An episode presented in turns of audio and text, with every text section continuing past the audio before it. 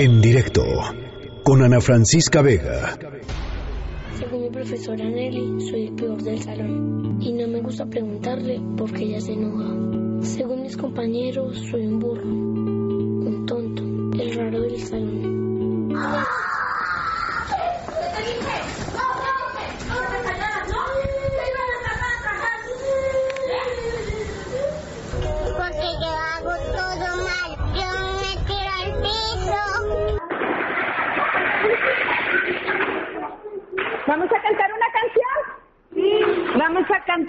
Ya sé cuál. Si las gotas de lluvia fueran de chocolate. El problema de la inseguridad en México está desbordado, eso ya lo sabemos. Este primer trimestre del año ha sido el más, eh, el que más ha presentado homicidios dolosos de el registro, de lo que llevamos en, el registro. Son más de 8.000 casos de eh, homicidios dolosos en el país. Eh, el clima es un clima generalizado. La Red por los Derechos de la Infancia en México lleva ya tiempo trabajando este y otros temas, pero el año pasado hizo un esfuerzo muy importante para que eh, distintos actores políticos, en particular los que estaban entonces eh, rumbo a la presidencia de la República en plena campaña electoral, pudieran firmar un compromiso para disminuir la violencia que se estaba viviendo la infancia en México y para garantizar que los niños, las niñas y los adolescentes en el país tuvieran pues una, una vida eso libre de violencia en la cual pudieran hacer el goce pleno de sus derechos. Bueno, pues eh, la cosa no ha ido bien. Andrés Manuel López Obrador eh, en ese entonces endosó estos compromisos y ya les decía yo, el primer trimestre de este año ha sido uno de los más violentos y dentro de esa violencia, pues también eh, muy tristemente han ocurrido 285 homicidios dolosos contra niños, niñas y adolescentes, bebés desde cero años hasta adolescentes de 17. En la línea de en directo está Juan Martín Pérez, director ejecutivo del REDIM, de la Red por los Derechos de la Infancia en México. Juan Martín, muy buenas tardes. Muy buenas tardes, gracias por esta oportunidad. Al contrario, Juan Martín, pues eh, hemos platicado en distintos espacios sobre este asunto y la cosa no parece mejorar, eh, por el contrario, bueno, pues así como se agrava la violencia generalizada, pues se agrava también el asunto en, en la niñez. Sí, efectivamente, mira, eh, creo que hay que tener presente que esto no es un tema nuevo, esto es consecuencia de decisiones que se han tomado desde las administraciones, al menos de Calderón, Peña Nieto y ahora el del presidente Andrés Manuel. Uh -huh. eh, la tendencia que los datos nos dan es muy preocupante. Eh, Redín, como tú sabes, el público quizás ha escuchado, basa sus acciones y su evidencia sobre datos públicos.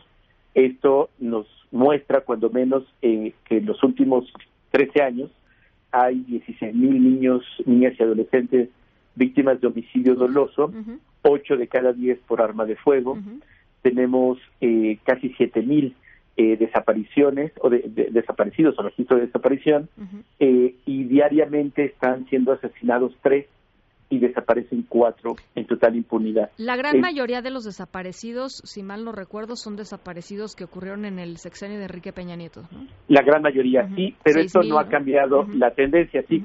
De hecho, eh, hicimos solamente un recuento, regresándome tantito a los datos de homicidio, uh -huh. en esta administración, a partir del primero de diciembre al 31 de marzo del 2019, suman 360 niños, niñas y adolescentes asesinados. Uf. Eso, dividido entre 120 días, da a tres niños, niñas y adolescentes que fueron asesinados en esta administración. Uh -huh. Ya eso no es el pasado. Uh -huh. Estamos hablando solo del primero de diciembre para acá. Uh -huh. Y es importante, y agradezco a Ana Francisca que recu recuperaras la firma que hizo Andrés Manuel el 30 de abril del año pasado en su casa, eh, con un grupo de organizaciones que le presentamos la propuesta de firmar nueve compromisos, los cuales aceptó. Y uno de los temas precisamente era poder desarrollar una estrategia para poder atender y pre prevenir y atender la violencia contra niños, niñas y adolescentes que ya en ese momento era grave y los datos que proporcionamos eran contundentes. Ahí ustedes tenían la esperanza de que, por supuesto, la estrategia de seguridad del presidente López Obrador no pasara por pues por esta militarización de facto que, que significa la Guardia Nacional, ¿no? Efectivamente, mira, de hecho lo conversamos porque la reunión fue amplia. Tuvimos antes una conversación con él y con su esposa, su y bueno, con su hijo también. Platicamos brevemente sobre lo que se trataba, es decir, no, no queríamos solo que firmara sobre una servilleta, sino que entendiera claramente lo que era el compromiso. Y claramente para nosotros el tema era no repetir lo que ya había hecho Calderón y Peña Nieto, y eso fue un compromiso explícito que está grabado. El público puede mirar esta, esta eh, eh, firma de convenio o de compromisos y lo que él mismo declaró en aquel momento está disponible en nuestras redes sociales. Lo pueden buscar en, en todas las redes sociales como la firma de compromiso Andrés Manuel por la niñez.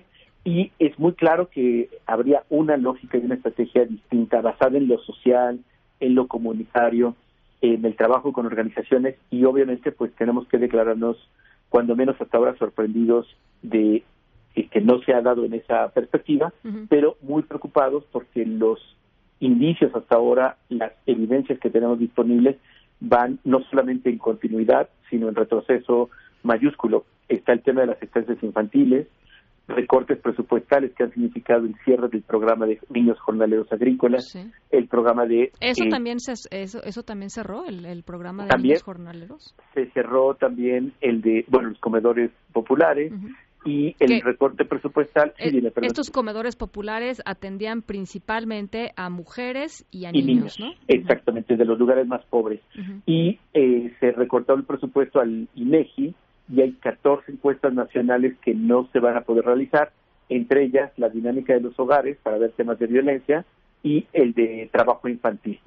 Entonces, ¿cómo vamos a poder tomar decisiones si no hay información pública disponible y todo pareciera ir pues cuando menos en contrasentido a lo que se firmó el 30 de abril pasado.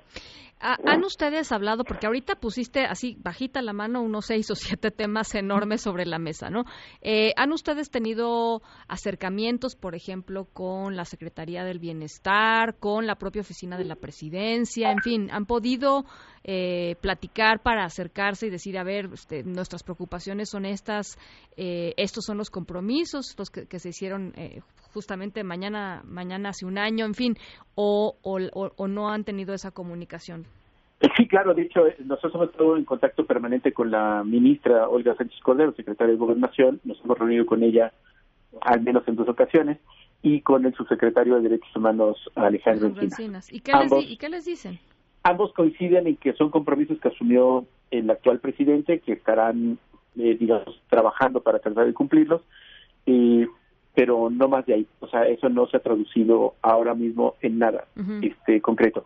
Hemos también, por supuesto, hablado con eh, Martí Batres, el presidente del Senado, en la importancia de cumplir en lo que esa, en ese ámbito legislativo corresponde estos compromisos. eh, tampoco esto se tomó en cuenta a la hora de discutir la reforma educativa que precisamente acaba de, ser aprobada en el Senado y que claramente repitió la misma historia de Peña Nieto de no consultar, eh, como le establece la Ley General de Derechos de Niñas y Adolescentes, a 98 millones de niños, niñas y adolescentes en educación básica, que son los que están padeciendo este, este pleito político que traen eh, los adultos. Eh, sí, la verdad es que hemos hablado con todos y seguiremos hablando, esa es nuestra tarea, eh, pero además es la obligación legal de, de estos funcionarios y creo que, de hecho, lo que hemos estado insistiendo sobre todo es a recordar que ya no es un candidato, que ya es el jefe del Estado mexicano, que además preside el Sistema Nacional de Protección Integral de Niños, Niñas y Adolescentes, que mañana aparentemente va a sesionar o estamos convocados para la cuarta sesión, la primera de esta administración, y lamentablemente sabemos que canceló su participación el presidente. Y esto, además de que viola la ley, porque tiene que presidir este evento, pues surge la pregunta básica y necesaria. ¿Qué hay más importante para un presidente de la República que el 30 de abril, Día del Niño, que sesiona el mecanismo de coordinación de la política pública? ¿Qué hay más importante para él que, que lo cancela o que no va a asistir?